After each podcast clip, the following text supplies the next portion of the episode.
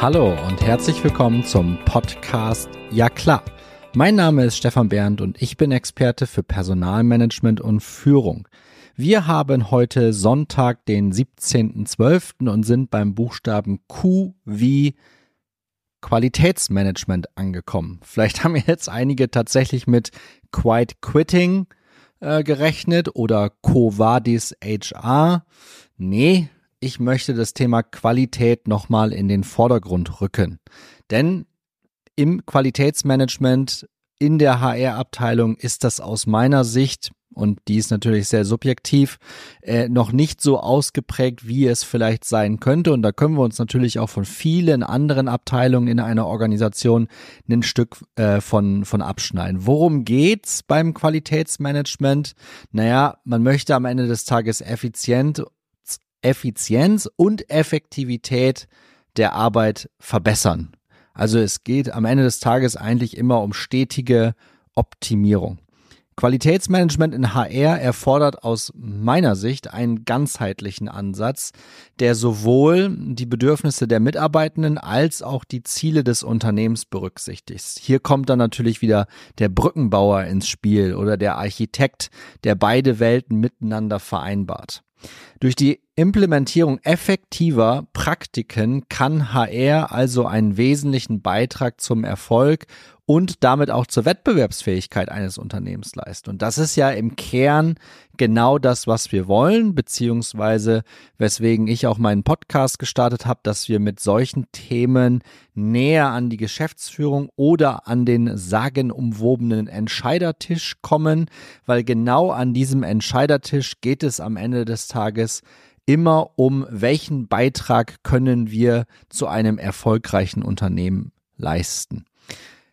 Erfolgreiche Qualitätsmanagement-Initiativen im Bereich HR ähm, können strategische oder auch innovative Ansätze sein, um insbesondere Prozesse zu verbessern ja, um damit gegebenenfalls auch die Mitarbeiterzufriedenheit äh, zu bewerten und zu steigern. Und ich habe für diesen Podcast heute tatsächlich mal so drei ganz allgemeine Beispiele mitgebracht, an denen man sich sogar ein Stück weit orientieren könnte und dann auch noch eine persönliche Geschichte aus meinem Arbeitsalltag. Was können Unternehmen oder was könnt ihr Personaler, wenn ihr das Thema Qualität in Großbuchstaben 2024 auf eure Agenda setzt, womit könnt, könntet ihr euch beschäftigen? Einführung von agilen HR-Praktiken. Das Ganze wird im Softwareumfeld schon seit Jahrzehnten äh, praktiziert. Ähm, agile Methoden in die HR-Prozesse einzuführen, habe ich tatsächlich mit Teams auch schon umgesetzt. Was ist der große Vorteil dadurch? Es sind schnelle Feedback-Schleifen. Man ist mit anderen Teams aus anderen Abteilungen viel mehr im Austausch und es sind iterative Verbesserungen. Das heißt, man guckt sich den ganzen Quatsch nicht einmal im Jahr an, sondern man ist ständig in diesen Prozessen drin und versucht sich zu verbessern. Wenn irgendetwas schiefgelaufen ist, wird es sofort umgemodelt und versucht, ähm, diesen Prozess besser zu machen. Was bedeutet das? Anpassungsfähigkeit ist höher, ähm, die Reaktionsfähigkeit auf geänderte Geschäftsanforderungen steigt auch. Die Mitarbeiterzufriedenheit könnte dadurch auch in die Höhe gehen, weil wir einfach schnellere und auch transparentere HR-Prozesse haben. Hierzu sollte man sich tatsächlich auch nochmal das Manifesto zu ähm, Agilität ähm, reinföhnen, wo es da etwas detaillierter noch um diese agilen Methoden geht. Das ist heute nicht Schwerpunkt äh, dieser Episode. Aber erstes Beispiel Einführung von agilen HR-Praktiken. Das zweite ist die Implementierung von Continuous Performance Management. Was zum Teufel ist das? Da geht's im Kern eigentlich wirklich nur darum, regelmäßiges Feedback aufzusetzen. Regelmäßig bedeutet das ganze Jahr über. Es gibt immer noch viele Organisationen, die klassischerweise das Jahresendgespräch haben und dann im Dezember oder November über das gesamte Jahr sprechen. Aus meiner Sicht völlig überholte Praxis.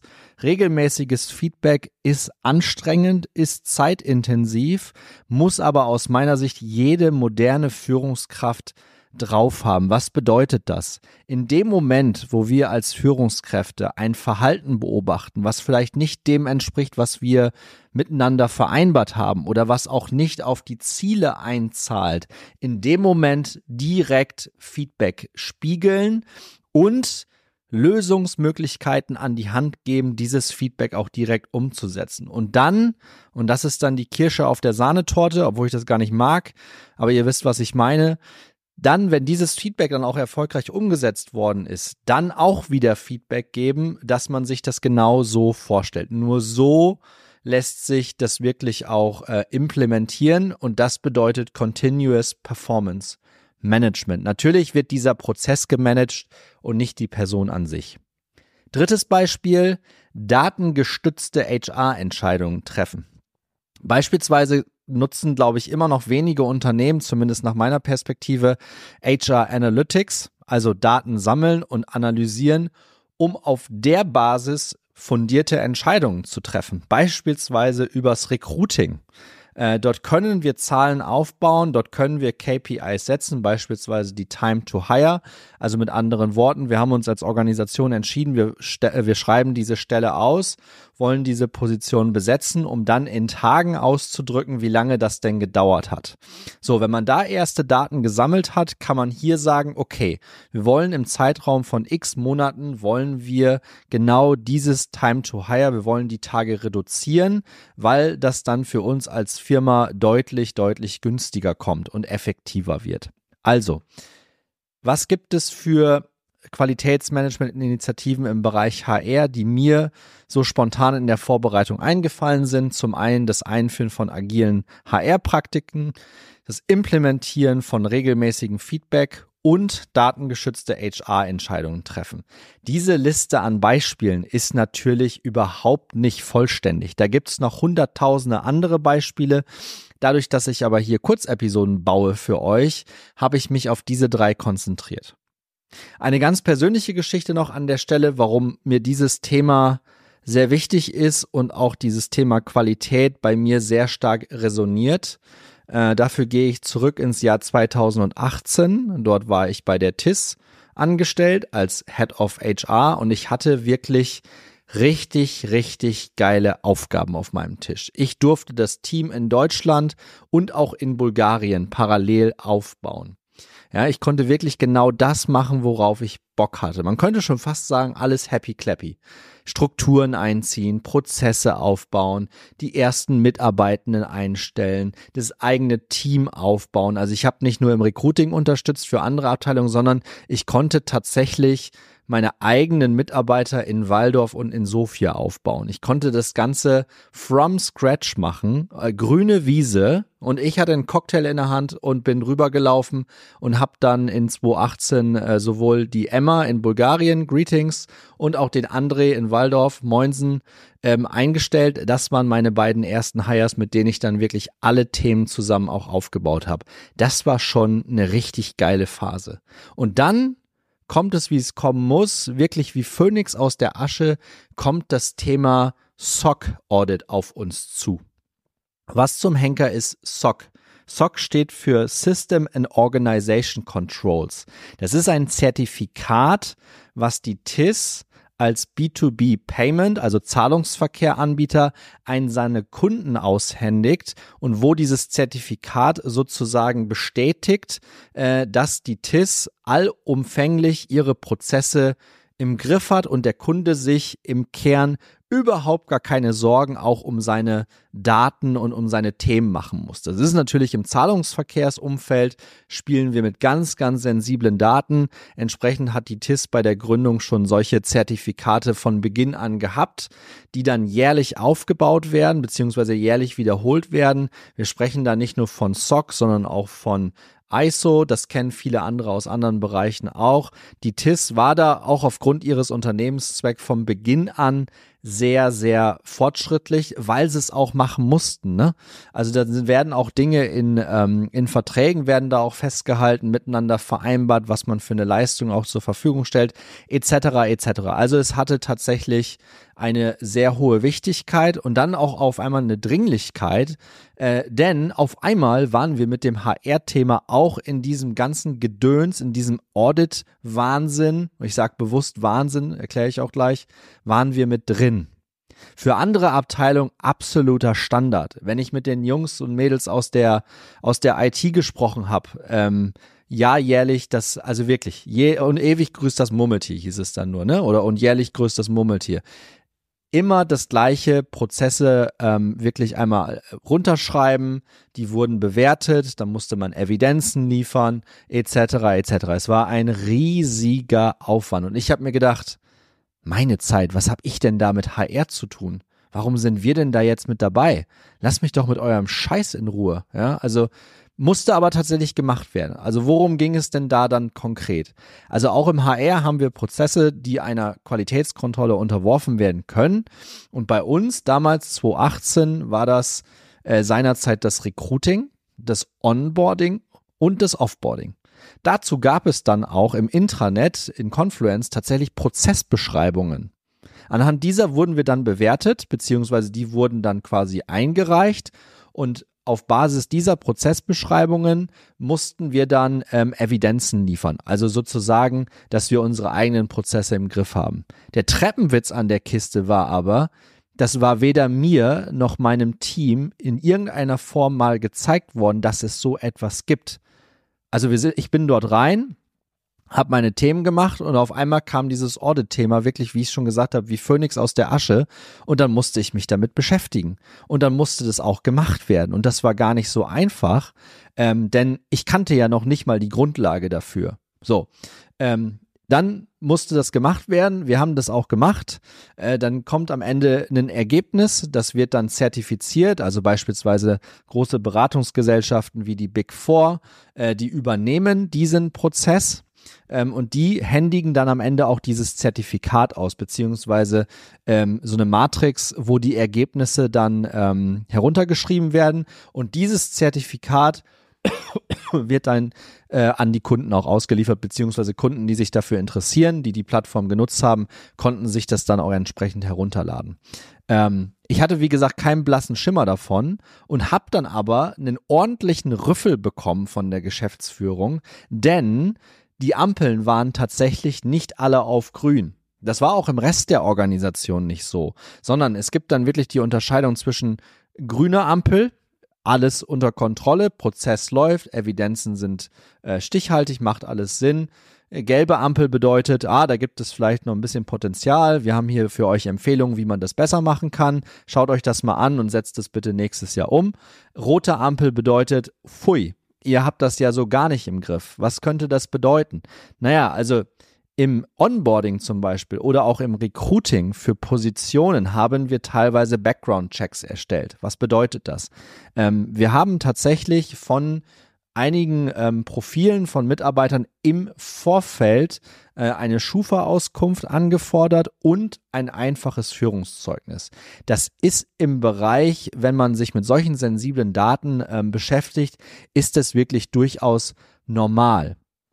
So, das wusste ich aber zu Beginn überhaupt gar nicht und entsprechend haben wir diese Dinge nicht angefordert, beziehungsweise dann viel zu spät angefordert und bums war die Ampel auf Rot. Völlig klar. Wir haben uns halt nicht nach Prozess verhalten. So. Und das wurde mir dann quasi in die Schuhe geschoben. Also so klassisch. Darüber habe ich mich richtig aufgeregt. Das hat damals auch echt ein bisschen gedauert, bis ich das verarbeitet habe. Und man könnte jetzt meinen, dass ich heute auch noch etwas pisst bin. Das bin ich aber gar nicht mehr. Ja? Ähm, wir Bärens können uns nämlich auch in solchen Themen so richtig reinsteigern. Fragt mal meine Schwester Mareike. Die macht das in einem anderen Umfeld. Die kann das aber auch meisterhaft. Was habe ich dann gemacht?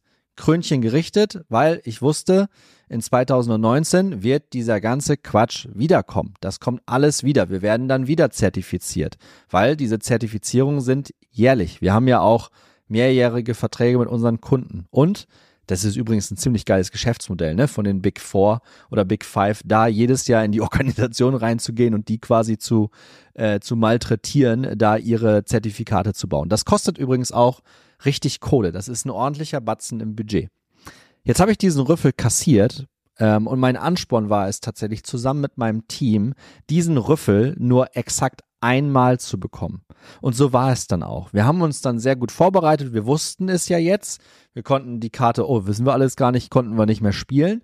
Und entsprechend haben wir uns dann sehr gut vorbereitet und haben unsere Prozesse uns einmal ganz genau angeschaut. Diese Prozesse durften wir dann tatsächlich auch ein Stück weit verändern, sind ja unsere Prozesse, das ist das Schöne daran, und haben diese Prozesse dann in enger Abstimmung auch mit der Geschäftsführung angepasst und auch dann umgesetzt.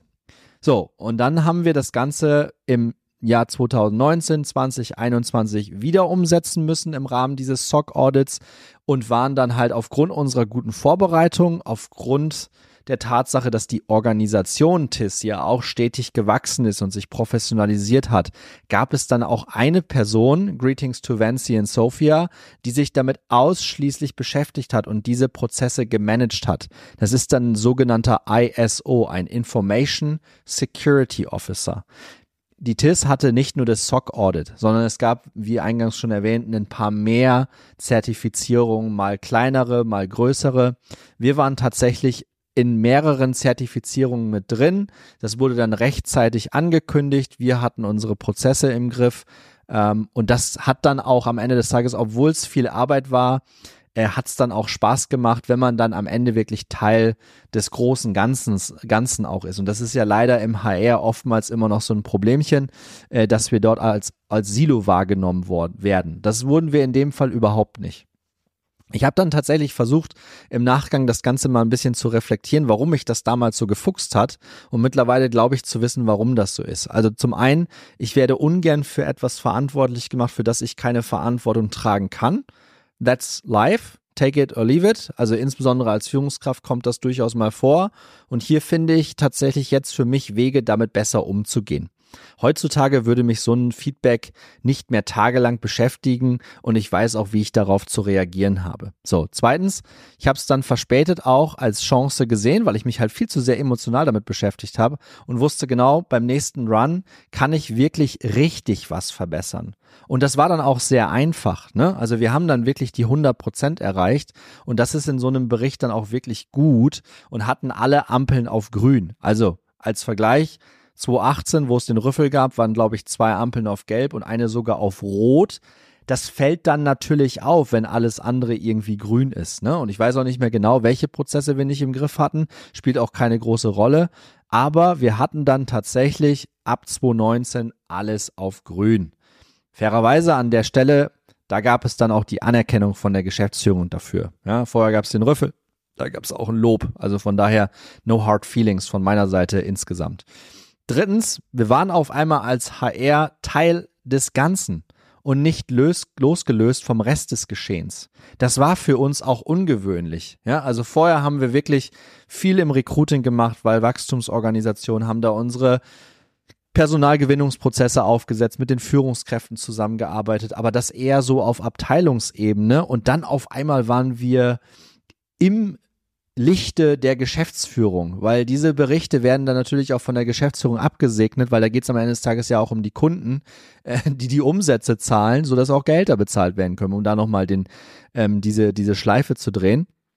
Ich habe auf einmal wirklich oben auf der Reling als Kapitän den Fahrtwind gespürt im HR.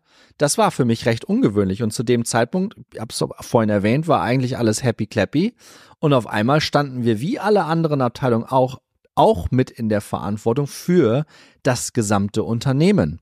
Auf einmal hatte ich eine übergreifende gefühlte Verantwortung.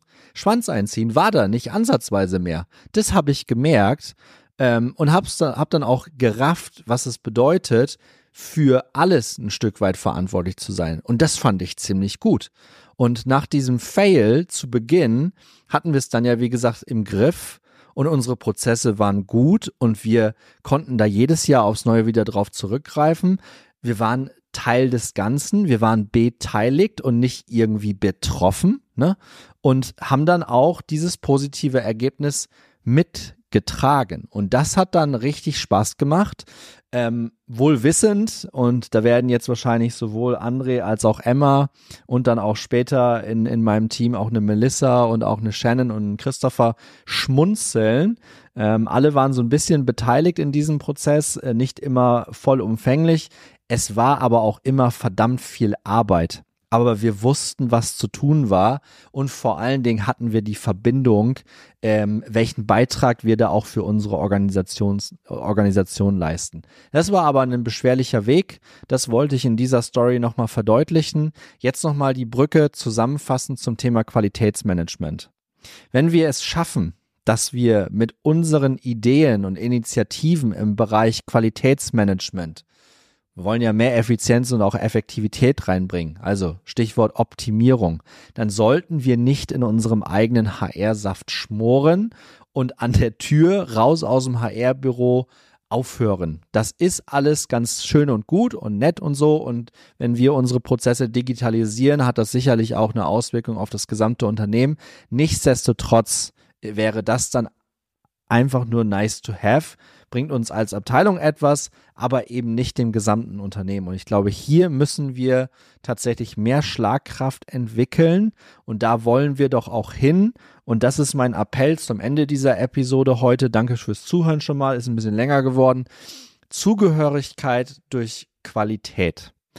Meldet euch gerne bei mir, wenn ihr das anders seht oder auch wenn ihr es genauso seht. Also ich freue mich da auf einen differenzierten Diskurs und was ihr so für QM-Praktiken bei euch im HR eingeführt habt, um die Qualität der Arbeit objektiv beurteilen zu können.